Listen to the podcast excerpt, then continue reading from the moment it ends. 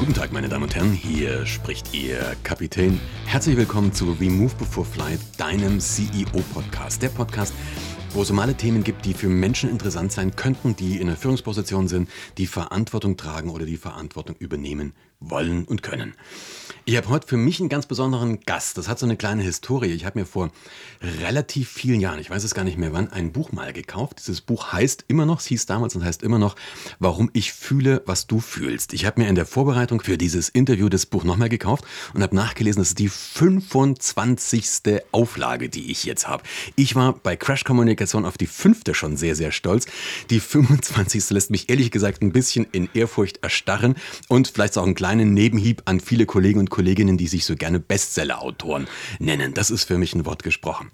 Mein Gast heute, ich habe ihn dann kennengelernt, den Autor dieses Buches, auf einer Veranstaltung, wo wir beide einen Vortrag gehalten haben vor ein paar Jahren in Zürich. Inzwischen haben wir so eine, naja, ich möchte fast sagen, eine Freundschaft entwickelt, was ich großartig finde. Herzlich willkommen, Professor Dr. Joachim Bauer. Schön, dass du da bist. Ja, ich freue mich auch hier zu sein. Ich möchte deine Vita, Joachim, nur ganz kurz mal streifen, weil ich glaube, dafür bräuchten wir schon wieder eine eigene, eine eigene Sendung.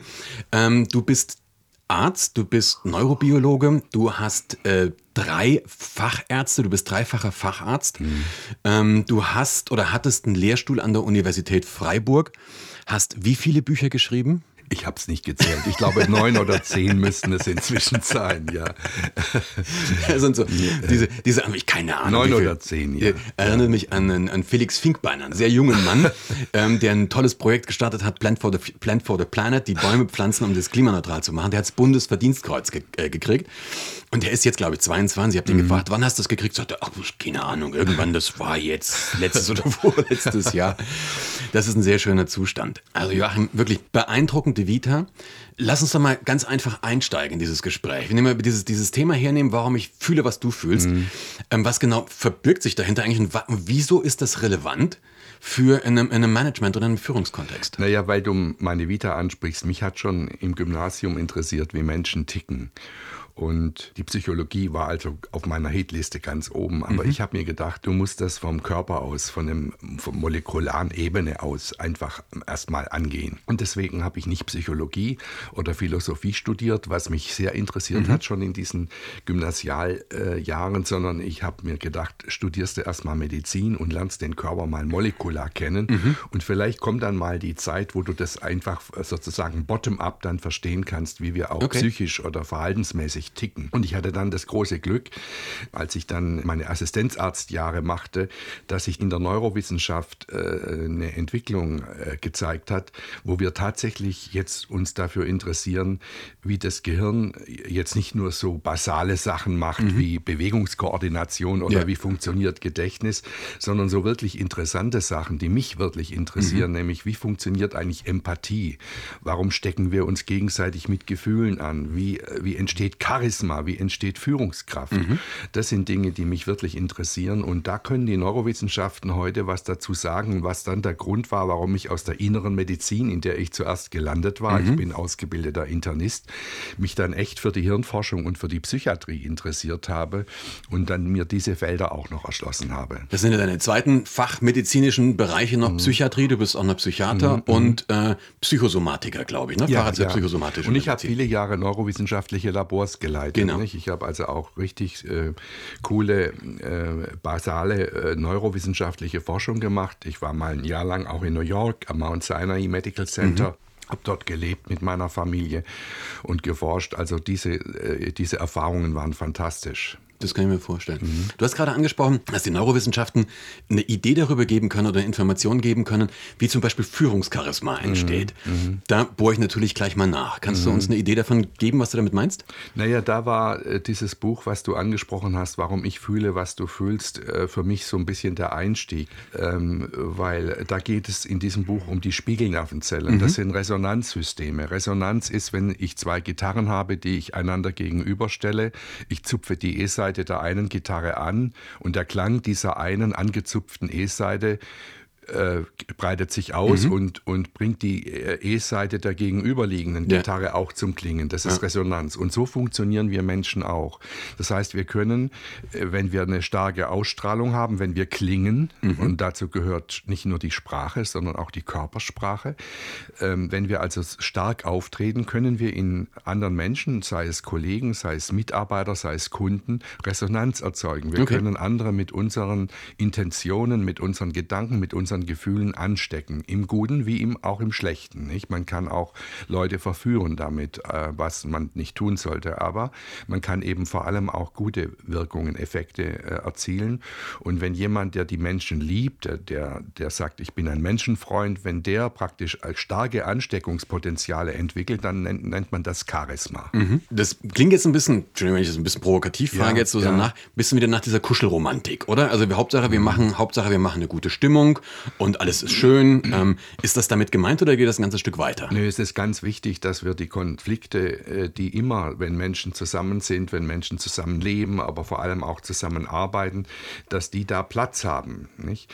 Und äh, Charisma zu entwickeln oder äh, Begeisterung, andere mit seiner Begeisterung, mit seiner positiven Haltung anzustecken, bedeutet nicht Friede, Freude, Eierkuchen mhm. zu machen, sondern bedeutet, wir haben Ziele, wir wollen uns für diese Ziele engagieren, aber auch hinzugucken, wo haben wir Probleme, wo tut sich jemand schwer, wo muss ich jemanden unterstützen, wo muss ich jemanden vielleicht auch Korrekturen geben. Mhm. Und da ist es dann aber auch wiederum sehr wichtig, dass man in dem Moment, wo ich jemanden kritisieren muss oder ihm eine Korrektur oder ihr eine Korrektur geben muss, dass ich jetzt nicht das Porzellan zerschlage mhm. und die Wertschätzung äh, baden geht, sondern dass ich auch in der Wertschätzung eben des anderen, in der Wertschätzung bleiben kann und trotzdem sagen kann, du hör mal, da haben wir ein Problem, da stelle ich mir die, die, die, den Prozess anders vor, da sind die Ergebnisse noch nicht das, was ich haben will oder was wir hier haben wollen. Nicht? Also es ist ganz wichtig, nicht wegzuschauen, da mhm. wo Probleme sind, sondern immer genau da auch hinzuschauen, aber das eben äh, sozusagen umgeben, eingerahmt, geframed von einer positiven,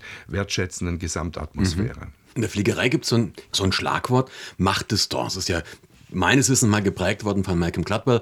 So diese Geschichte, man nimmt einen erfahrenen, seriösen, älteren Kapitän, stellt eine junge, junge, unerfahrene Co-Piloten daneben. Wem fällt es leichter, dem jeweils anderen zu widersprechen, wenn er glaubt, der baut gerade Mist. Ne? So dieses mhm. Konzept. Das ist auch ganz, ganz spannend, weil man hier festgestellt hat, im Cockpit macht es natürlich überhaupt keinen Sinn, wenn ich Konflikte nicht anspreche oder ja. wenn ich ein Fehlverhalten nicht anspreche. Das ja. ist, glaube ich, absolut ja. jedem klar. Im schlimmsten Fall kommt der Absturz. Ganz genau. Mhm. Und gleichzeitig ist es aber auch so, dass es ja dieses Prinzip gibt des Crew Resource Managements. Mhm. Also, dass ich jetzt sage, okay, welche Kultur muss ich denn mhm. eigentlich schaffen, dass meine Mitarbeiter, Mitarbeiterinnen mhm. möglichst das Maximale ihrer mhm. Ressourcen ähm, einbringen können. Ja. ja, man muss sowohl als Mitarbeiterin, Mitarbeiter als auch als Chef eine Kultur entwickeln, wie man Fehler anspricht. Mhm. Und das äh, muss natürlich die Mitarbeiterin oder der Mitarbeiter, äh, der Nachgeordnete, muss äh, das auf eine etwas andere Art tun, als es der Chef tut. Nicht? Wenn Menschen in untergeordneter Position sind, den Ton nicht richtig treffen mhm. und äh, so ähm, Hinweise geben, die sich belehrend anhören, das hört man natürlich als Vorgesetzter nicht gern. Man kann aber sagen, sagen, äh, alleine schon in der Ansprache nicht, hey Chef, hey Chefin, haben Sie gesehen, läuft das hier richtig? Nicht? Mhm. Dass man einfach mehr äh, sozusagen in einem loyalen Ton, äh, supportiv, dass man sagt, ich will, dass wir hier miteinander das gut hinkriegen. Wenn das in diesen Tenor kommt, dann kann auch ein Chef das besser annehmen, wenn, mhm. er, wenn er merkt, oh, da ist was nicht optimal gelaufen. Nicht? Ähm, ich habe das auch als Arzt oft erlebt. Ich war als ganz junger Arzt mal ein Jahr in der Anästhesie. Das mhm. ist so ein bisschen ähnlich wie die Fliegerei. Da kann man schnell abstürzen. ja. Okay. Da, da, muss man aufpassen. Da können schnell Unglücke passieren in der Narkosemedizin. Mhm. Und ähm, da hatten wir fantastische, hochprofessionelle Pflegekräfte, die spezialisiert waren auf Anästhesie, nicht? Und ich erinnere mich da an einen, der also dann, wenn er gesehen hat, dass irgendetwas noch ein bisschen verbessert oder korrigiert werden müsste, das in einer fantastisch höflichen Art und Weise gesagt mhm. hatte. Und äh, der war für mich einer meiner Lehrmeister damals, ja. nicht? Weil der war schon viele Jahre im Geschäft. Ich war gerade frisch äh, hinterm Examen äh, in die Narkosemedizin gekommen und ich habe immer genau gehört, was der mir sagt, weil er, und er hat es immer sehr höflich und äh, loyal gesagt. Er mhm. hat nie versucht, versucht, aus seinem Erfahrungsvorsprung äh, irgendwie so eine herablassende Diktion zu entwickeln. Das ja. war, und das muss man berücksichtigen, wenn man äh, eben in einer nachgeordneten Position ist. Nicht, dass man das immer in einer sehr höflichen und hilfreichen Form macht. Und gleichzeitig, wenn man das jetzt wieder mit dem ersten Gedanken zusammenbringt, mit diesem klassischen Resonanz- oder Spiegelmäßigen, mhm. gebe ich ja als Führungskraft auch irgendwo diese Kultur vor. Absolut.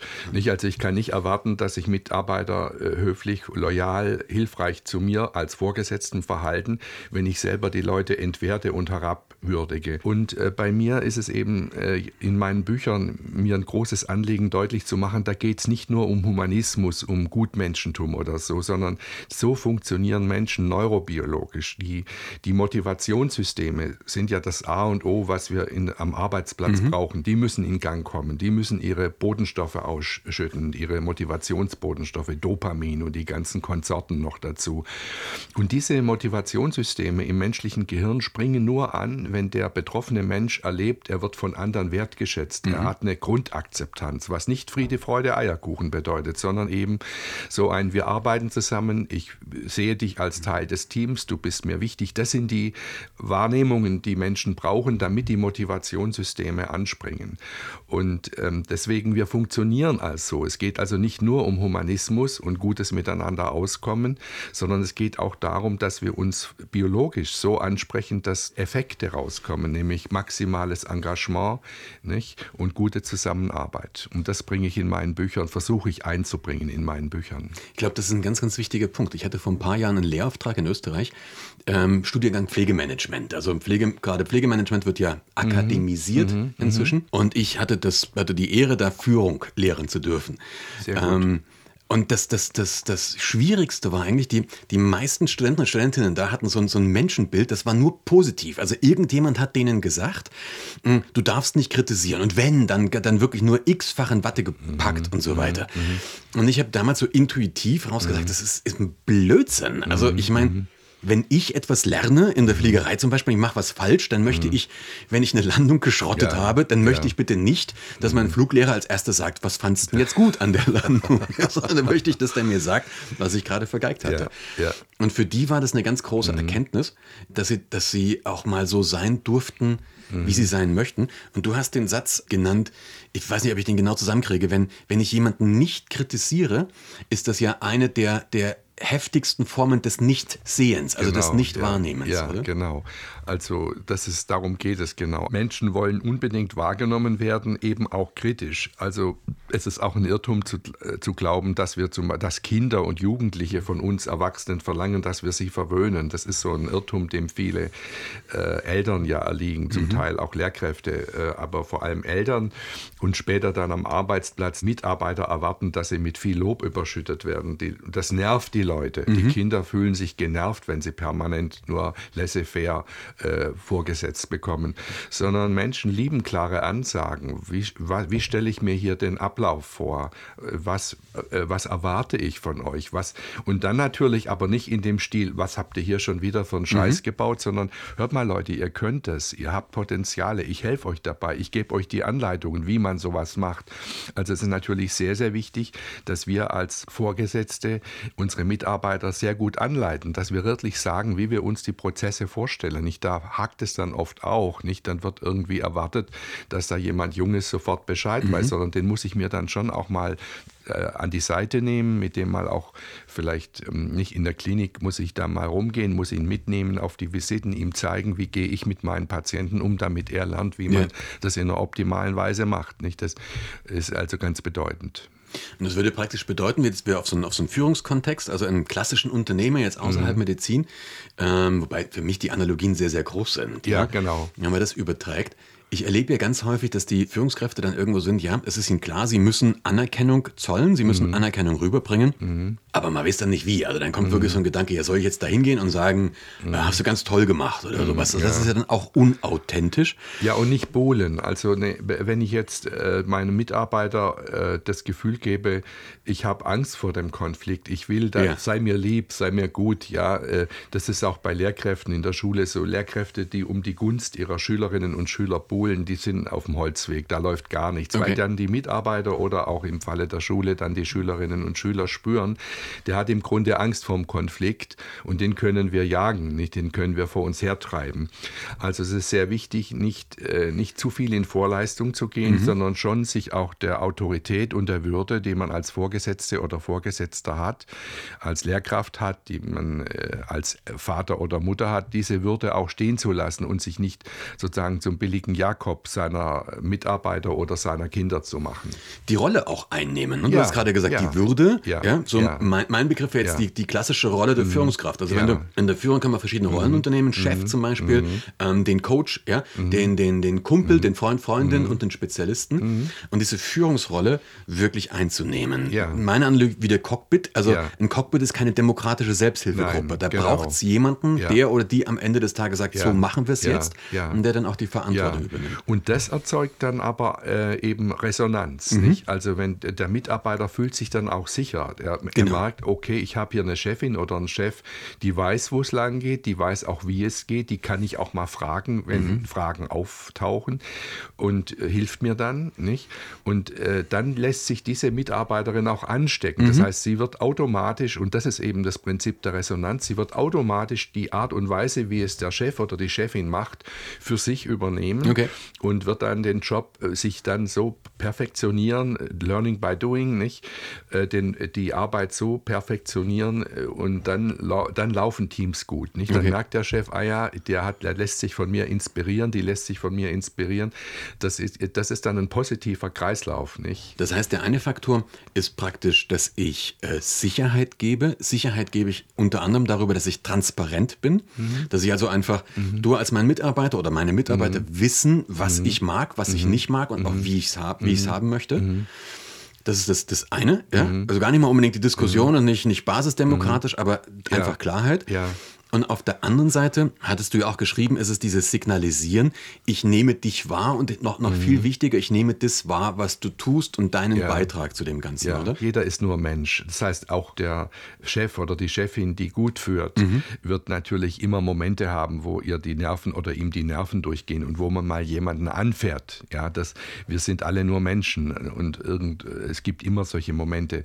Und da ist es aber dann wichtig, dass man, wenn man tatsächlich die rote Linie übertreten hat, dass man man merkt, da war ich jetzt einfach, äh, bin ich, habe ich überzogen in meiner Art, jemanden mhm. anzusprechen, dass man dann nach einer gewissen Zeit, nicht allzu langen Zeit, äh, dann das nochmal aufgreift und sagt, es tut mir leid, ich habe mich da im Ton vergriffen, ja. ich war da jetzt in einer sehr erregten, es war eine sehr erregte Situation, ich habe mich aus dem und dem Grund aufgeregt, es war vielleicht auch ein sehr wichtiger Punkt, aber ich hätte das lieber äh, gerne etwas gelassener gesagt und man kann sich dann im Notfall auch mal entschuldigen aufrichtig ne, und bringt die Sache in Ordnung. Das können auch Eltern Eltern gegenüber einem Kind machen. Nicht? Ich habe das auch, ich habe mit meiner Frau zwei Kinder und äh, die sind jetzt erwachsen, aber in den Zeiten, wo wir die noch führen mussten, da gab es dann auch mal eine Situation, wo ich gemerkt habe, jetzt bist du völlig über die Stränge geschlagen als Vater und hast den Jungen da völlig übertrieben streng niedergemacht. Und dann ja. bin ich ab und zu auch mal hin und habe gesagt, du, äh, das war jetzt von mir ein Stück zu viel, entschuldige, das äh, hätte ich ein bisschen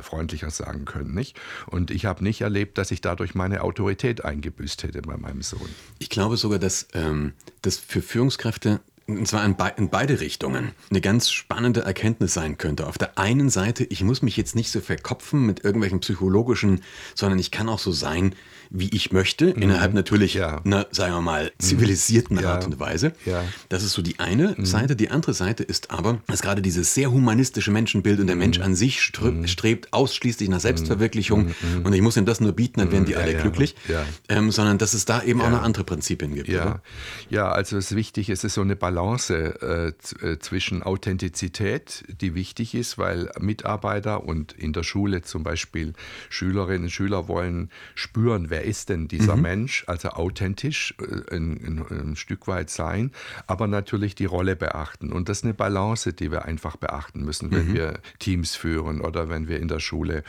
eine Klasse führen müssen oder wenn wir als Eltern sind, dass wir authentisch sind, weil das ist das, was die anderen spüren wollen. Was ist denn das für ein Mensch, der da ist? Ja. Und über was lacht er, über was regt er sich auf. Nicht? Das, sind, das ist sozusagen die Würze in dieser zwischenmenschlichen Kommunikation. Aber natürlich darf Authentizität nicht dazu führen, äh, dass wir die, das Mobiliar zerlegen genau. und, und rumbrüllen wie verrückt, sondern dass wir natürlich schon die Rolle auch immer beachten, die uns aufgegeben ist. Ja professionell. Ja, das ist ja dann auch einfach sonst ja. auch Unbeherrschtheit. Ja, genau. Ne? Ja. Ich habe ein paar ganz interessante Sätze, also ich fand die sehr, sehr interessant äh, gelesen, einfach ein paar Zahlen. 53 Prozent der Mitarbeiter fühlen sich von ihren Vorgesetzten nicht unterstützt, habe mhm. ich in deinem mhm. Buch Arbeit mhm. gelesen. Ja. Und so, so einen anderen Satz, den ich auch noch gelesen habe, den fand ich ganz spannend, würde ich gerne mit dir drüber reden, auch ein bisschen aus neurobiologischer mhm. Sicht. Ähm, von Vorgesetzten angefeuerter Stress blockierten Gen, dass das Verstehen begünstigt. Also ich habe mir so gedacht, von vorgesetzt induzierter Stress, also ausgelöster Stress, führt, ich bin ja nur beim besten Willen kein Neurobiologe, also da ja, kommen ja. jetzt langsam an meine Verständnisgrenzen, äh, aber es scheint ein Gen zu geben, das es begünstigt, dass wir uns verstehen. Und wenn ich diesen ja. Stress auslöse, wird es blockiert, also wir verstehen uns weniger. Und dann habe ich gedacht, okay, was ist jetzt aber mit Wettbewerb? Also wenn ich jetzt so mal ein bisschen, die mm. man setzt Mitarbeiter mm. ja auch mal ein bisschen unter Stress, ja. damit sie einfach ein, ja. ja so einen mm. Wettbewerbsstress. Wie hängt das zusammen? Ja, ich glaube, dass wir das mit dem Wettbewerb übertreiben in, in, in unseren individualistischen Kulturen. Okay. Wir, wir, ähm, das ist eine regelrechte Obsession nicht? und wird in den betriebswirtschaftlichen Ausbildungsstätten auch so bis zum Anschlag übertrieben. Wettbewerb ist natürlich, seit der Mensch sesshaft geworden ist und seit wir vom, von den Ergebnissen unserer Arbeit leben müssen, ist es natürlich wichtig, dass wir im Wettbewerb stehend Ressourcen schonen, dass wir mit Ressourcen sparsam umgehen und dass wir Produkte, die wir produzieren, äh, so gut machen, dass sie besser sind als andere Produkte. Aber zu glauben, dass Produkte immer besser werden dadurch, dass wir diejenigen, die arbeiten, immer mehr unter Druck setzen, das ist ein Grundirrtum. Und wir haben gerade in der Finanzindustrie zum Beispiel, da sehen wir das ja nicht. Da, da sind Leute an der Londoner Börse, junge Makler, die drei Tage durcharbeiten. Mhm. Da gibt es jetzt, ich rede jetzt hier nicht von Märchen, das ist real ja. passiert, sind dann gestorben. Nicht? In, in, in Japan passiert das laufend, dass mhm. Leute aus dem, aus dem übertriebenen Wettbewerbsdruck heraus sich selber dermaßen überfordern, dass sie am Ende biologisch äh, absaufen und mhm. dann bis hin zum Tod.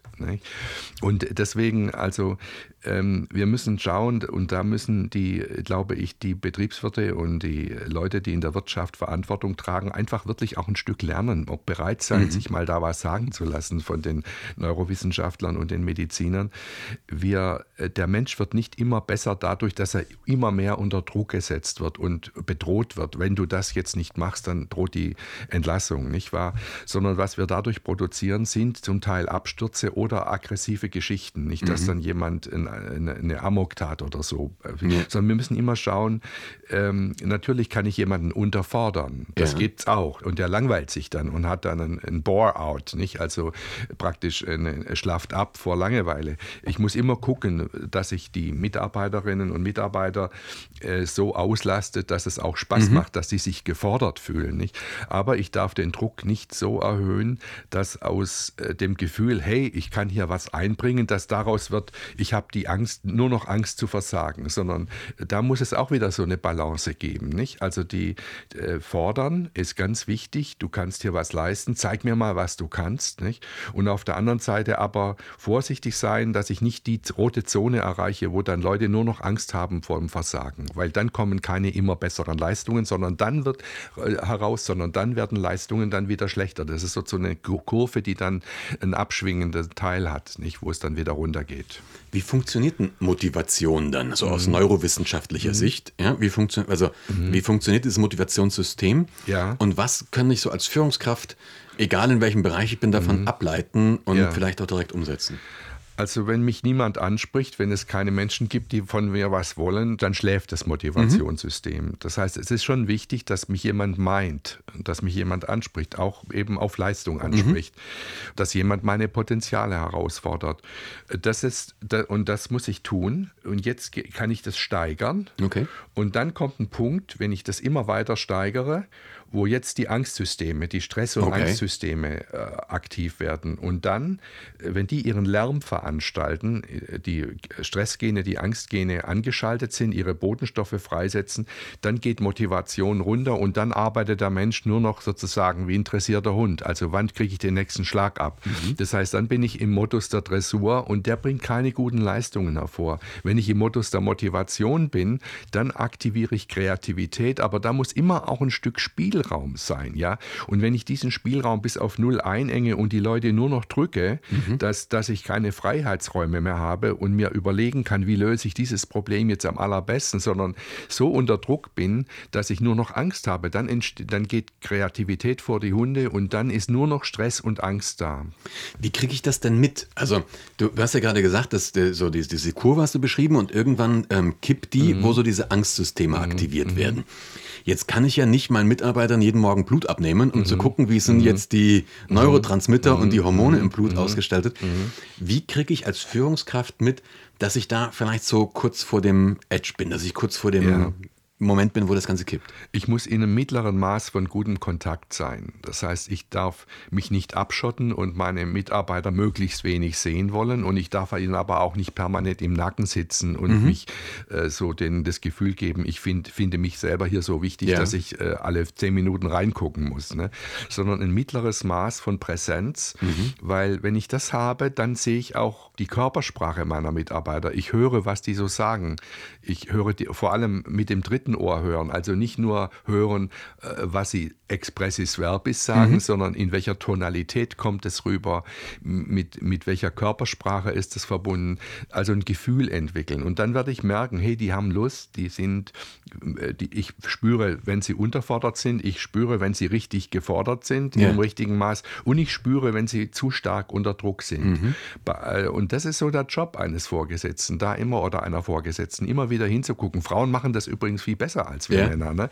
Die, die sehen eher, die können Körpersprache besser lesen. Mhm. Das hängt so mit der Mutterschaft zusammen, nicht? Weil beim Baby musst du Körpersprache lesen, das kann nicht reden. Und deswegen können Chefinnen oft sehr gut so sehen, wo, wo ihre Mitarbeiter stehen. Und wir Männer können da ein Stück weit von den Frauen ja. lernen. Man muss es halt auch sehen wollen. Ne? Ja, ja, genau. ja. Und keine Angst haben vor der persönlichen Begegnung. Ja. Es gibt leider gerade unter den Top-Spezialisten, die also alles super gut gelernt haben und Einserabschlüsse haben, haben, gibt es leider so eine kleine Untergruppe, ich nenne die schon mal so ein bisschen Autisten, nicht ja. so, die sich vom, die zwar super Genies sind, fast alles wissen, aber vor dem Kontakt mit Mitmenschen Angst haben, nicht? Und dann so dieses mittlere Maß an Präsenz eben nicht einbringen, mhm. wenn sie dann als Vorgesetzte agieren sollen und die sich da schwer tun. Und da kann man nur raten, dass solche Leute zu dir ins Coaching kommen und sich da mal ein paar Stunden nehmen oder mal ein paar Seminartage nehmen, weil sowas kann man auch lernen, nicht? Das dass ich mich mal angucke auf einer Videoaufnahme, wie bin ich denn da aufgetreten ja. und dass ich merke, hey, oh ja, da muss ich aber noch ein bisschen, ne? und dann kann man mit dem guten Coach besprechen, was ist es denn, was hier fehlt. Ne? Fehlt da der Augenkontakt, fehlt da Körpersprache, fehlt da Vitalität nicht? und so weiter. Also überhaupt eine Form von Selbstreflexion. Ja. Ne? Ich mag ja, du weißt ja von mir, ich neige ja zu illegitimen Vereinfachungen. Ich mag ja dieses Modell der Rollen in der Führung, was ich vorhin schon mal kurz gesagt habe, so mhm. diese vier, vier Rollen. Ja? Also mhm. es gibt den, den Vorgesetzten, die Vorgesetzte, den Chef, Chefin mhm. an sich, den Spezialisten, den Kumpel, den guten Freund, die gute Freundin und den Coach. Und Du hast gerade den einen Typus angesprochen, der sich so sehr, sehr stark über diese Spezialistenrolle definiert. Mein, mein Erlebnis ist, ich habe ganz häufig Menschen, ich frage dir dann immer, okay, in welchen dieser Rollen bist du stark und ja. in welchen bist du schwach? Dann ja. muss, muss man den Leuten ein bisschen auf den Zahn mhm. fühlen. Mhm. Ganz, ganz viele tun sich mit der Rolle des Chefs, der Chefin einfach schwer. Mhm. Also die klaren mhm. Ansagen zu geben. Mhm. Und das kompensieren die dann immer. Entweder mhm. indem sie den Kumpel so nach vorne bringen ja. oder wie du gerade gesagt ja. hast, indem sie den Spezialisten, die Spezialistin mhm. so massiv nach vorne bringen. Genau. Und, Und beides, beides, ist eher beides, kontraproduktiv. Beides ist äh, dysfunktional. Genau. Äh, das ist ganz interessant, wenn du das so sagst, weil ich trainiere ja sehr viel Lehrkräfte mhm. in Schulen, weil da ja auch vieles falsch läuft in der Führung. Ja. Ne? Lehrkräfte müssen auch führen, so wie Absolut. Wirtschaftsspitzen. Und äh, wir sehen in der Klinik genau diese beiden Fehlentwicklungen, die kommen dann zu uns. Also die einen, die sagen, ich möchte Kumpel meiner Schüler sein, die werden nämlich auch verheizt. Ja. Die, die, das Kalkül, dass man dann äh, besser akzeptiert wird von seinen Schülerinnen und Schülern, das geht nicht auf und das dürfte in der Wirtschaft ziemlich genauso sein. Das ist das eine. Und die anderen, die Rigorosen, ne, die ja. Rigoristen, die sagen, ich mache nur Stoff und hm, alles andere interessiert mich nicht und die beiden werden krank. Und ich würde mal sehr schätzen, dass das in der Wirtschaft genauso ist. Mit Sicherheit. Das heißt, ich brauche in diesen Führungspositionen, egal ob sie in der Wirtschaft oder in der Schule sind oder zu Hause in der Elternschaft, eine Balance äh, zwischen Fachkunde, mhm. nicht? also wie funktioniert eigentlich das Leben, wie funktioniert die Arbeit hier, was sind die Voraussetzungen von fachlicher Seite, das ist eine. Und wie gehe ich mit Menschen um? Und im Arztberuf, im, äh, in allen Führungsberufen, im Lehrerberuf ist es wichtig, diese Balance zu haben. Und es ist ein Irrtum zu glauben, dass ich nur mit Fachwissen äh, ein guter Chef bin. Ja, ich habe auch irgendwo das, das, den, den Satz von dir gelesen, bezogen auf Lehrer. Also, ich meine, viele, die mich ein bisschen näher kennen, wissen, dass ich eine etwas, naja, nicht ganz so positive Schulvergangenheit habe. Lustigerweise erlebe ich. Wer hatte die schon? ja, ich hatte genau. auch nicht so eine tolle. Ja. Ja. Faszinierenderweise erlebe ich tatsächlich gerade in, mein, in meiner Branche, also jetzt so von den, von den wirklich erfolgreichen Speakern und Speakerinnen, da wüsste ich jetzt keinen einzigen, der sagt, er hat nicht irgendwie eine traumatische Schulvergangenheit. Ja, also vielleicht ist unser genau. Beruf ein Teil, mhm. das auch wieder zu kompensieren. Genau, das könnte, ja, dass wir eben erlitten haben, genau. durch Leid erfahren haben, wie wichtig es ist, gut geführt zu werden. Und ich finde, dass die Verantwortung von Lehrern und Lehrerinnen, die die haben, das ist mit die größte Verantwortung ja. in dieser Gesellschaft, weil ja. die nämlich letztendlich unsere Zukunft ja maßgeblich genau. gestalten. Ja, ja. Deswegen bin ich in Schulen, weil ich ja.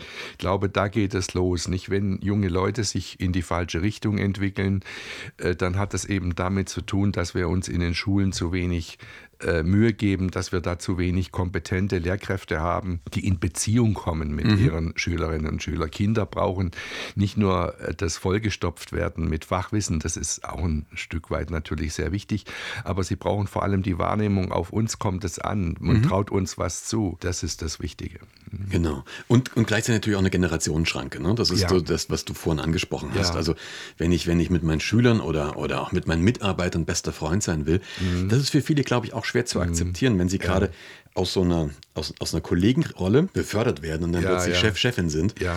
ähm, sich dann klar zu machen, dass sie jetzt nicht mehr Teil des Teams sind. Ja, genau, das ist, glaube ich, auch eine Erkenntnis, die gar nicht mehr so einfach zu ja, verkraften ja, genau. ist. Ja, ja, da man, man wechselt die Seite. Nicht? Es ist eine ganz natürliche Sache, dass wenn ich in der Mitarbeiterebene bin, dass man dann immer wieder mal skeptisch nach oben guckt. Nicht? Mhm. So ein bisschen, ah, muss der jetzt unbedingt und, und die, der bildet sich was ein und so weiter. Also so ein bisschen so bestimmte Vorurteile pflegt. Und jetzt wird man plötzlich selber Chef. Nicht? Mhm. Und jetzt wechselt man die Seite. Und es ist ganz wichtig, dass man diesen Sprung dann auch macht. Ja. Und dann nicht Angst hat, jetzt unbeliebt zu werden bei seinen Mitarbeiterinnen und Mitarbeitern. Es, wenn ich Vorgesetzter bin, werde ich nie alle Entscheidungen so machen, dass alle damit glücklich sind, sondern es wird mit eingepreist ist mit dem Vorgesetzter sein, dass ich immer auch ein Teil meiner, äh, dass immer auch ein Teil meiner Entscheidungen mhm. dem einen oder anderen nicht passen. Und das muss ich akzeptieren. Und aushalten. Das, und aushalten. Jetzt könnte man jetzt sagen, okay, das ist halt, ähm, der eine kann es, der andere kann es nicht. Ja, also es gibt so, es gibt halt das Talent, ja, dass jemand da Talent zur Führungskraft hat. Das gibt's auch, aber man kann es auch lernen. Ja. Nicht? Und ich denke mal, dass die Coachings, die du gibst, damit zu tun haben. Die betreffende Führungskraft merkt ja selber in der Regel, wenn sie nicht völlig äh, taub und blind ist, wo sie ihre Probleme hat. Sie mhm. kriegt ja Rückmeldungen auch, nicht von Mitarbeiterinnen ja. und Mitarbeitern. Und sie kommt zu dir und wird dir sagen, wenn sie klug ist, wird sie sagen, in dem Bereich tue ich mich schwer, da stoße ich immer wieder mal gegen eine Wand und ich verstehe nicht genau warum. Und äh, dann kann man arbeiten an diesen Dingen. Man mhm. kann diese Dinge nachreifen lassen. Man kann bis hin zum Charisma, äh, was sehr viel mit Körpersprache auch zu tun hat, mit der Art, wie wir auf andere zugehen, äh, kann man ganz viel erlernen. Jetzt bist du ja Neurowissenschaftler und da drängt sich für mich ja so die Frage auf, so dieses Thema Talent und mhm. ich bin dafür geboren. Mhm ähm, liegt es in den Genen. Und mhm. ich glaube, du hast ja zumindest teilweise da einen mhm. etwas anderen Ansatz. Ja, ja, man hat viele Jahrzehnte lang äh, bis äh, in die Zeit hinein, wo ich mein Medizinstudium machte, äh, die Meinung vertreten, dass Menschen äh, sogenannte gute Gene haben oder eben nicht so gute mhm. Gene, nicht? Also aus gutem Holz oder aus schlechtem Holz. Und das sei sozusagen schon bei der Geburt mehr oder weniger festgelegt. Das war die alte Sichtweise. Und ich selber war äh, gerade in der aufregenden Phase in der Genforschung tätig. Das war meine Zeit in den Vereinigten Staaten auch, wo wir gelernt haben, äh, dass das eine völlig falsche Sichtweise ist, äh, weil Gene sind keine Autisten, die okay. unbeeindruckt von der Umwelt ihr Programm abspulen, sondern Gene sind Kommunikatoren. Okay. Und zwar äh, Gene reagieren in ihrer Aktivität abhängig davon, was von außen, von der Umwelt, auch von der sozialen Umwelt äh, auf den Menschen einwirkt. Äh, wir haben etwa 23.000 Gene und jedes dieser 23.000 Gene hat einen Genschalter. Der Genschalter besteht auch aus dem Stoff, aus dem die Gene sind, also aus der berühmten Doppelhelix, mhm. aus der DNA. Mhm. Aber der Genschalter ist die Adresse, ist so eine Art Landepiste. Das sind okay. wir in deinem Metier, ja. die Genschalter sind so eine Art Landepiste, wo Bodenstoffe, die aus der Sicht des Gens von außen kommen, anlanden können. Okay. Und abhängig davon, wer da anlandet an den Genschaltern, wird das nachfolgende Gen stärker aktiviert oder schwächer aktiviert. Gene können stark angeschaltet werden oder sie können auch stillgelegt werden. Das nennt man Silencing. Von okay. Silence, die Stille. Aha. Und dieses Aufschalten, Aktivieren oder Abschalten, Silencing von Genen, das ist die, das ist äh, die Baustelle, an der entschieden wird, ob jemand psychisch gesund ist, ob jemand körperlich gesund ist und ob jemand, welches Temperament jemand hat, mhm. ob, mit, mit welcher Geschicklichkeit er sich in der Welt äh, bewegt. Nicht? Und das kann man lernen. Ganz einfaches Beispiel, wenn du Klavier lernst ja, und ein paar Stunden nimmst, dann verändert sich äh, der Teil deines Gehirns, mit dem du deine Hände steuerst. Okay. Ne? Weil dort Gene angeschaltet werden, Synapsen werden dort verstärkt in diesem Teil des Gehirns, was das ist der berühmte Lerneffekt. Mhm. Wir, wir könnten, wenn, wenn Gene nicht reagieren würden auf eine Umwelt, würden wir nichts lernen. Ne?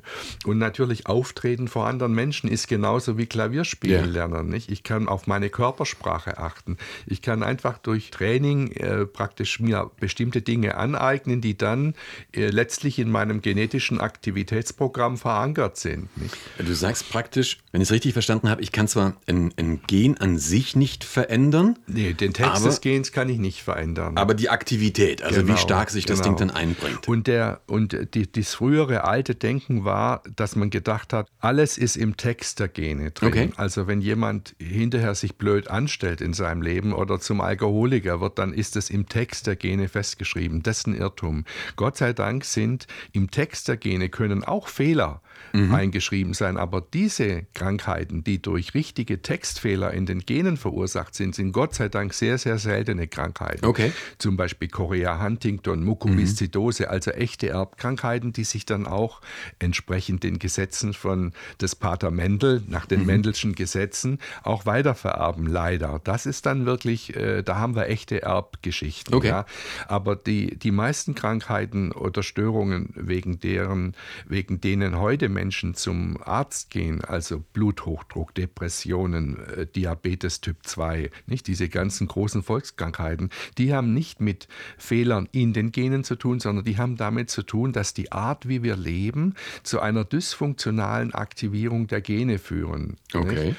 Und was jetzt wichtig ist für Genaktivierung, ist natürlich alles, was aus der Umwelt kommt. Nahrung, Sauberkeit der Luft, nicht? keine Gifte, Radioaktivität, aber, und das ist was ganz Neues, eben aus den modernen Neurowissenschaften, auch soziale Beziehungserfahrungen. Okay.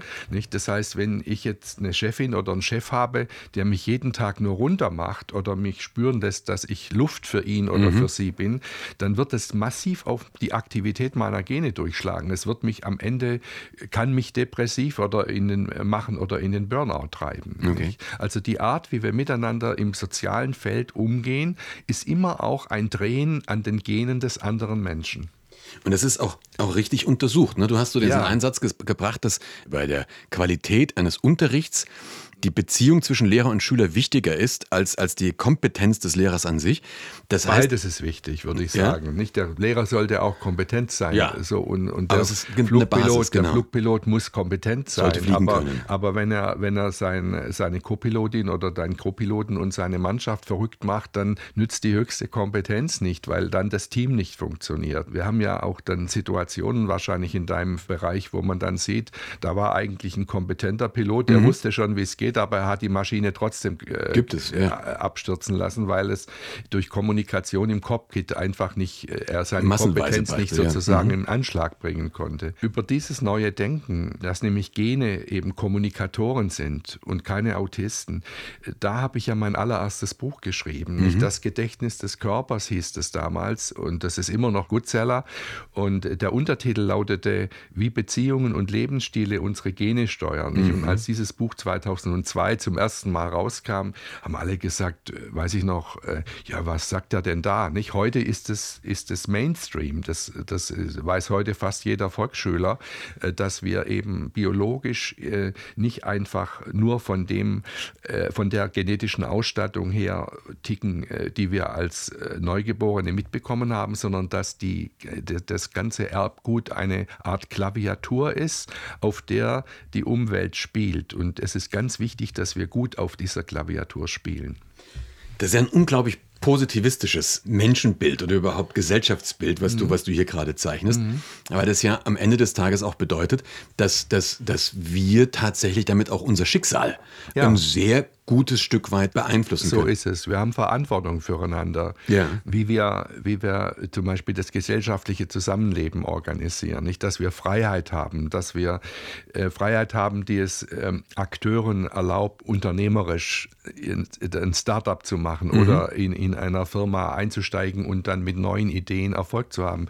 Das ist die Freiheit. Wir, haben, wir brauchen aber zum Beispiel in, in jeder Gesellschaft neben der Freiheit aber auch ein Mindestmaß an sozialer äh, Sicherheit. Mhm. Denn wenn wir, ich sage jetzt mal äh, etwas äh, scharf, wenn wir ein Proletariat sich entwickeln lassen, in dem nur noch Unzufriedenheit und Not herrscht, dann können auch die, denen es gut geht, am Ende nicht auf ja. Dauer gut leben. Ne? Ja.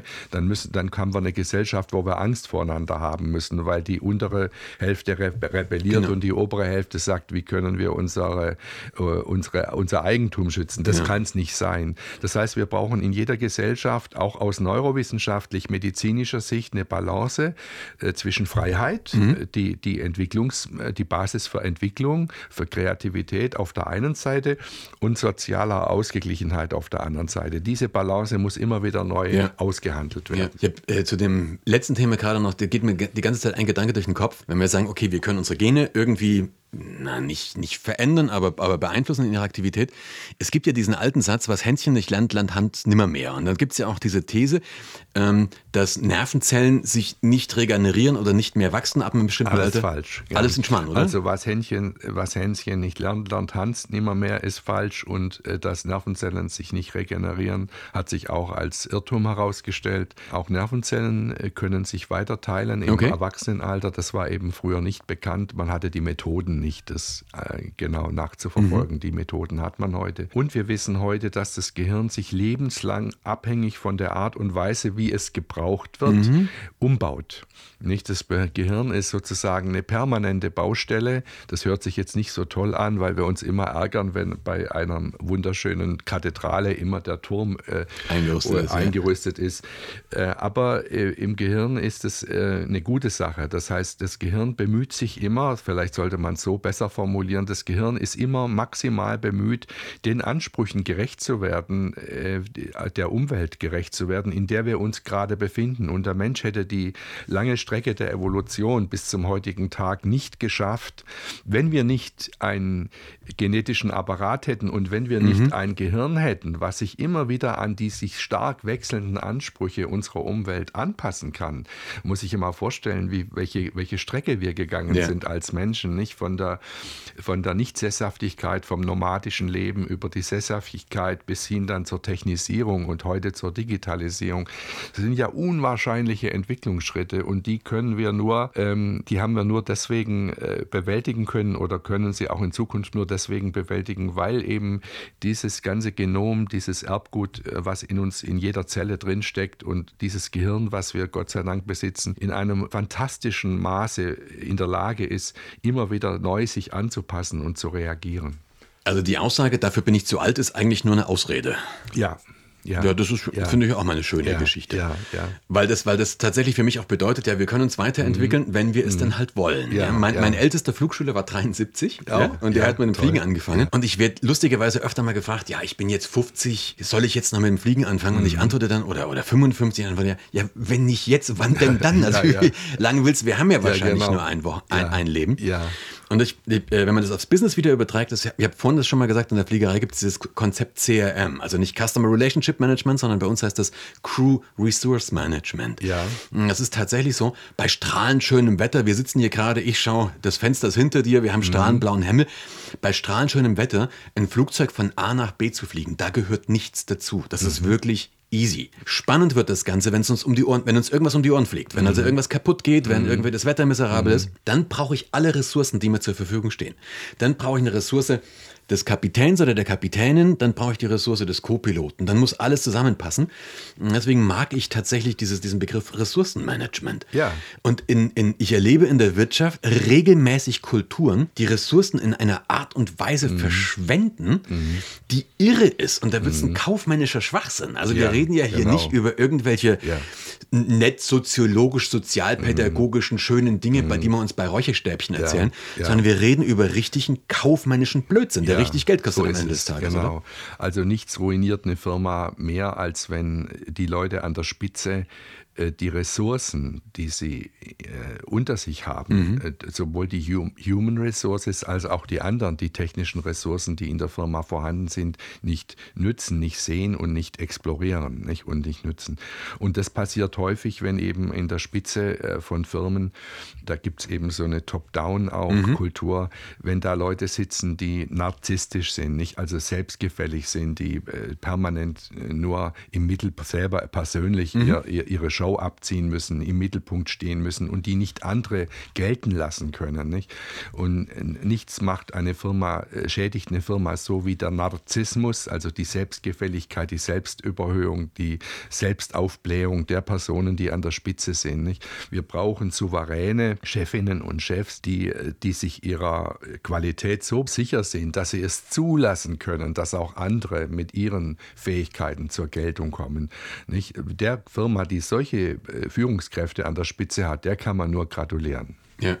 Und dann gibt es ja jetzt wieder Menschen, die, die dann sagen, ich komme aus meiner Haut nicht raus. Ja, ich bin mhm. halt so drin, ich bin halt so, wie mhm. ich bin. Na, das ist und eine Ausrede, um sich nicht verändern zu müssen. Genau. Nicht? Das sind, also das, da würde ich sagen, das ist eigentlich eine andere, ein anderer Begriff für Dummkopf, wenn jemand sagt, ich kann nicht anders, als so blöd zu sein, wie ich bin jetzt. Nicht? Sondern es ist ganz wichtig, dass wir uns das zutrauen, dass ja. da, wo wir noch, noch nicht so weit sind, äh, optimal zu führen oder eine Aufgabe in einer optimalen Art und Weise abzuwickeln, dass wir uns da auch lernbereit zeigen. Mhm. Und, und, auch Chefs müssen lernbereit sein, Chefinnen und Chefs. Ja. Und dann gibt es ja so die Leute, und da gehöre ich ein Stück weit selber dazu. Also ich habe ja auch immer mal gesagt, so mit der freien Entscheidung, ja, ich bin so wie ich bin und eigentlich kann ich gar nicht anders, weil mhm. so Entscheidungen werden irgendwie zwischenhirn getroffen mhm. und ja. ähm, die kann ich rational gar nicht, gar nicht mhm. steuern. Mhm. Und ich glaube auch da, du lächelst mich schon an, mhm. hast du so ein bisschen einen Gegenentwurf nochmal dazu. Ja, es äh, haben sich ja vor äh, etwa 15, 20 Jahren zwei äh, von mir wahnsinnig geschätzte Kollegen, der Professor Roth und der Professor Singer, die ich beide ganz toll finde. Aber die haben sich da so in der Frage des freien Willens ein bisschen weit aus dem Fenster gelehnt und äh, haben das dann hinterher auch teilweise bereut, weil da ging ja dann so der Satz durch, also wir hätten keinen freien Willen. Mhm. Diese Überzeugung basierte auf einem überzogenen Materialismus. Das heißt, wenn ich natürlich sage, dass das Gehirn ist eine Maschine, mhm. dann ist klar, eine Maschine kann in der Tat nur das produzieren, was ich aufgrund der Konstruktion dieser Maschine in sie reingelegt habe. Dann gibt es für die Maschine gibt es keinen freien Willen. Mhm. Das ist so einer der Grundfehler, die, die manche meiner Kollegen machen, dass sie glauben, der menschliche Körper funktioniere wie eine Maschine. Das ist aber nicht, das ist nicht der Fall, sondern äh, der menschliche Körper ist ein offenes System wir, wir nehmen Eindrücke auf, die wir in einer bestimmten Art und Weise verarbeiten. Und jeder mhm. Mensch verarbeitet die Eindrücke, die auf ihn einwirken, wiederum auf eine andere Art und Weise, weil die Art der Verarbeitung dessen, was auf uns einwirkt, hat wiederum damit zu tun, was wir schon erlebt haben. Und das kann man nicht äh, sozusagen unilinear ableiten. Okay. Das heißt, die, das Verhalten von Menschen und, und das Verhalten unseres Gehirns ist eine so hochkomplexe Geschichte, dass man da nicht sagen kann, naja, da ist diese Ursache und da haben wir diese Wirkung. Wir können natürlich Grundtrends äh, vorhersagen. Mhm. Also wenn du einen Menschen kränkst, mhm. Ja, wenn ich dich wiederholt kränke und missachte, dann kann ich mit einigermaßen Sicherheit vorhersagen, dass du aggressiv werden wirst. Ja. Nicht sowas. Das ist auch der Job, den die moderne Neurowissenschaft macht. Ich kann sagen, wenn ich jemanden wertschätzend behandle, dann kriege ich die Motivationssysteme ins Laufen. Das kann ich auch vorhersagen. Mhm. Äh, aber äh, dann gibt es immer auch Ausnahmen. Nicht? Wenn ich zum Beispiel ein Kind habe, was traumatisiert ist und was gelernt hat, ich muss mich abschotten, damit ich nicht nochmal traumatisiert werde, dann werde ich bei diesem Kind nicht so einfach die Motivationssysteme ja. ins Laufen kriegen, sondern ich kriege erstmal die Reaktionen des Kindes zu spüren, die damit zu tun haben, wie dieses Kind früher behandelt wurde. Und so funktionieren Menschen. Mhm. Das heißt, wir haben so unendlich viele auch Ausnahmen und, und Einzelfälle, und da entstehen Freiräume. Das ist ja. auch das Schöne an uns Menschen, dass wir eben nicht hundertprozentig vorhersagbar sind. Das ist, äh, sonst gäbe es ja auch keine Scheidungen. Ich gucke dir an, was Klar. sich Leute im Moment der Hochzeit äh, an Gewissheiten äh, genau. versprechen. Nicht? Und wir wissen jetzt, äh, dass wir miteinander äh, durchs Leben gehen. Und äh, das, das, das sind eben, das ist auch ein Stück Freiheit, mhm. dass wir, na, es gibt dann Paare, die bleiben jahrzehntelang bis tatsächlich bis zum Ende Wochenende zusammen und sind glücklich miteinander. Ja. Auch sowas gibt es ja mal. Und dann gibt es eben die vielen Fälle, wo, wo einfach die Freiheitsgrade plötzlich wirksam werden und wo Dinge sich anders entwickeln, als man es vorhergesagt hätte. Und deswegen, wir sind heute in der modernen Neurowissenschaft an dem Punkt, wo wir äh, eigentlich klar sagen, der Mensch ist keine vorhersagbare Maschine. Und äh, zum Beispiel ein Kollege, ein berühmter Kollege, der mir da auch immer beipflichtet, ist der Professor Lüder Deke. Das mhm. ist der langjährige Chef der Wiener Neurologie gewesen. Der hat übrigens dieses berühmte Bereitschaftspotenzial entdeckt, das immer da herangezogen wird, genau. um den freien Willen zu bestreiten. Und Herr Deke, der das Bereitschaftspotenzial entdeckt hat, sagt, nö, das ist eine völlig falsche Deutung meiner Forschungsergebnisse. Das war ja ganz kurz noch, das war ja, wenn ja. ich es richtig verstanden habe, man hat äh, im Gehirn ein Potenzial messen können, mhm. das aufgetreten ist, bevor das subjektive Entscheidungserlebnis mhm. da war. Mhm. Also das mhm. Gehirn trifft eine Entscheidung mhm. und das Erlebnis, ich entscheide mich mhm. jetzt, ist zeitversetzt danach gekommen. Das ja. war dieses ja, Experiment. Ne? Aber, die, aber dieses, ähm, diese Entscheidung, äh, um die es da ging, die entspricht nicht dem, was normalerweise im Alltag stattfindet. Nämlich bei diesem Experiment, was dann da gemacht wurde, ging es darum zu entscheiden, ob ich mit meinem Finger eine Taste drücke. Mhm.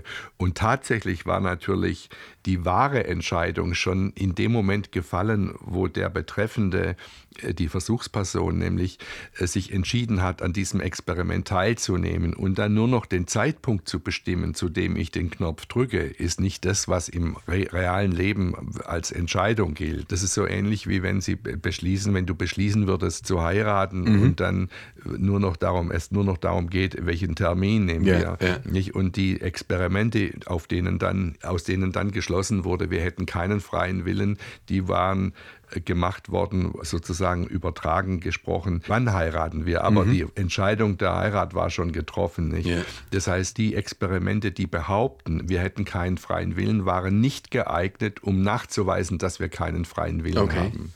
Du hast gesagt, es gibt so wahnsinnig viele Ausnahmen. Das ist eine Nummer, die mich dann überfordert. Ich muss es mir dann wieder einfach machen. Da kommen meine illegitimen Vereinfachern mhm. wieder her, sonst mhm. verstehe ich es nicht mehr. Könnte man dann sehr vereinfacht gesagt sagen, dass es zwei Entscheidungssysteme gibt. Das ist einmal so ein, die Amis sagen Gut Decision, also so diese, diese Bauchentscheidung, sehr schnell, aber nicht mhm. sehr differenziert. Mhm. Und das ist ein zweites Entscheidungssystem, so dieses Großhirn oder präfrontaler Kortex, mhm. das weißt du mhm. wesentlich besser ja. als ich, gibt, das vielleicht sehr differenziert ist, dafür mhm. deutlich langsamer. Und das ist ideal wäre, beide zu benutzen, weil die sich gegenseitig überprüfen können? Ja, da gibt es ja eine Menge Forschung über das langsame und äh, schnelle mhm, Denken. Genau. Äh, Kahnemann hat ja dafür den Nobelpreis auch bekommen. Ganz wichtiges Buch, kann, muss jeder gelesen haben. Das heißt, ähm, intuitive, schnelle Entscheidungen haben, das, haben den Vorteil, dass sie schnell da sind, dass wir schnell entscheiden, aber sie haben den Nachteil, dass sie eben unüberlegt und manchmal mhm. auch falsch sind. Mhm. Und dann gibt es das langsame Denken, was analytisch ist, was genau hinguckt, stimmt das jetzt wirklich, aber was den Nachteil hat, dass es oft zu spät kommt. Ja. Ne? Und wir brauchen beide Systeme. Wir brauchen das schnelle und das langsame System. Das schnelle System ist das, was im Volksmund oft als Bauchgefühl bezeichnet wird. Nicht gefällt mir diese Partnerin, ist dieser Partner richtig für mich. Das ist Bauchgefühl. Aber dann lohnt sich schon auch nachzudenken, ob dieser Partner richtig, bevor ich dann am Ende heirate. Also es sollte beides dann, äh, es sollte beides zusammenkommen. Dann liegen wir richtig. Lustigerweise habe ich da wieder so eine, so eine Cockpit-Analogie. Es gibt ja im Cockpit ein, ein Instrument, der künstliche Horizont. Das ist so ziemlich das mhm. Wichtigste, also neben dem mhm. Fahrtmesser, so ziemlich das wichtigste Instrument im Cockpit.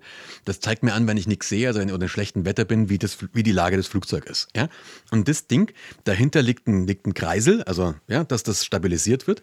Und das, dieser Kreisel, der wird einmal bei einem ange, an, angetrieben über Unterdruck. Mhm. Ja? Und, bei, und, das, und das zweite, das zweite System wird angetrieben, wird der Kreisel elektrisch angetrieben. Mhm. Bedeutet, wenn der Unterdruck verstopft ist, geht der elektrische. Ja. Wenn der Strom ausgefallen ist, ja. geht der Unterdruckkreisel. Ja, also super. ja, ich habe so diese beiden redundanten Systeme, die sich gegenseitig überprüfen Wunderbar. und mir auch die Möglichkeit geben, dass ich die Dinge gegenseitig überprüfe. Und so hat es die Evolution auch gemacht, nicht? Schon also der Hammer war, eigentlich. Ja, ne? also das war die Erfolgsspur der Evolution, nicht? Und alle, die Evolution hat nur Sachen gemacht und durchgelassen bis zum heutigen Tag, die eben wirklich abgesichert waren, gut abgesichert waren, weil sonst wären wir jetzt nicht mehr da. Ich habe jetzt gerade hier dein neuestes Buch vor mir liegen. Und wenn ich jetzt da so drauf schaue, dann führen sich jetzt in diesem neuen Ding für mich eine ganze Reihe von, von Themen, die wir so angesprochen haben in der letzten knappen Stunde, mhm. irgendwo zusammen. Das Ding heißt, wie wir werden, wie wir sind. Ja. Ähm, die Entstehung des menschlichen Selbst durch Resonanz. Mhm. Also wenn ich das jetzt wieder mit meinen laienhaften Worten ausdrücke, ist praktisch das, was wir jetzt gerade miteinander gemacht haben, mhm. hat ein Stück weit unsere Persönlichkeit unser, oder unser Selbst verändert. verändert. So ist es.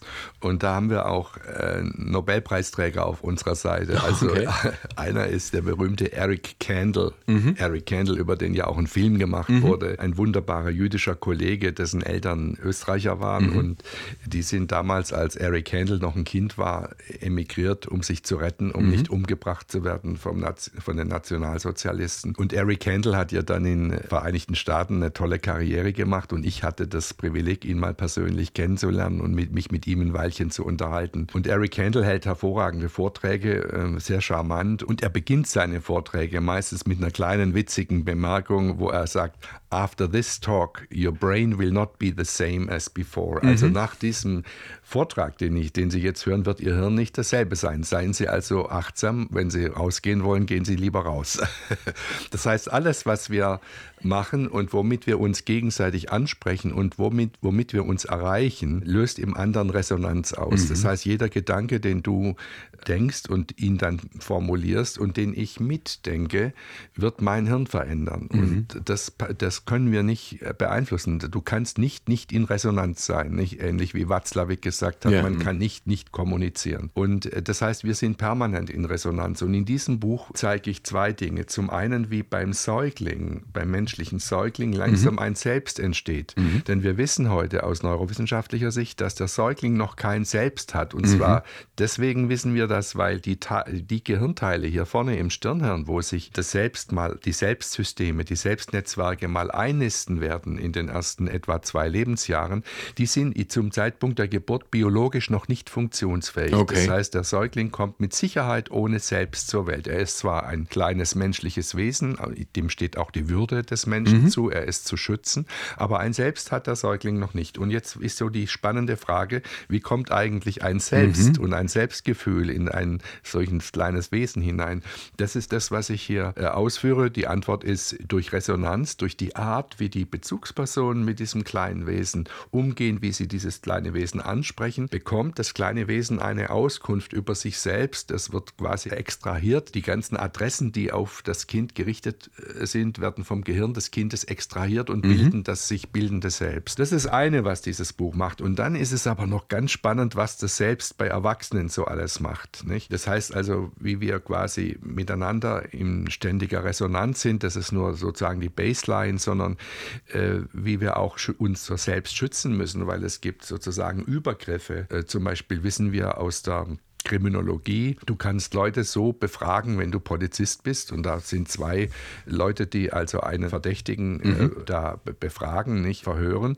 Du kannst so lange Leute so unter Druck setzen, bis der andere glaubt, er hätte was getan, was mhm. er gar nicht getan hat. Ne? Das, dann läuft es, dann ist das Verhör falsch gelaufen. Und wir wissen, dass heute in den Gefängnissen zwar Gott sei Dank überwiegend Menschen sitzen, die die Taten auch begangen haben, für die sie verurteilt werden, aber eine kleine Untergruppe, und darüber gibt es Forschung, hat Taten zugegeben, die sie tatsächlich gar nicht begangen haben. Mhm. Das heißt, ich kann das Selbst eines Menschen so schwächen, dass ich Dinge, die der andere mir suggeriert und einflüstert, glaube, dass ich das wäre, obwohl ich es gar nicht bin. Nicht? Oder das Stockholm-Syndrom. Mhm. Da sind wir bei der Fliegerei. Es ist ja mal ein Flugzeug entführt worden und da waren Geiseln mit drin, Fluggäste, nicht? Und mhm. äh, die, die Geiselnehmer, die Verbrecher, äh, waren mehrere Tage mit diesen Geiseln genau. zusammen.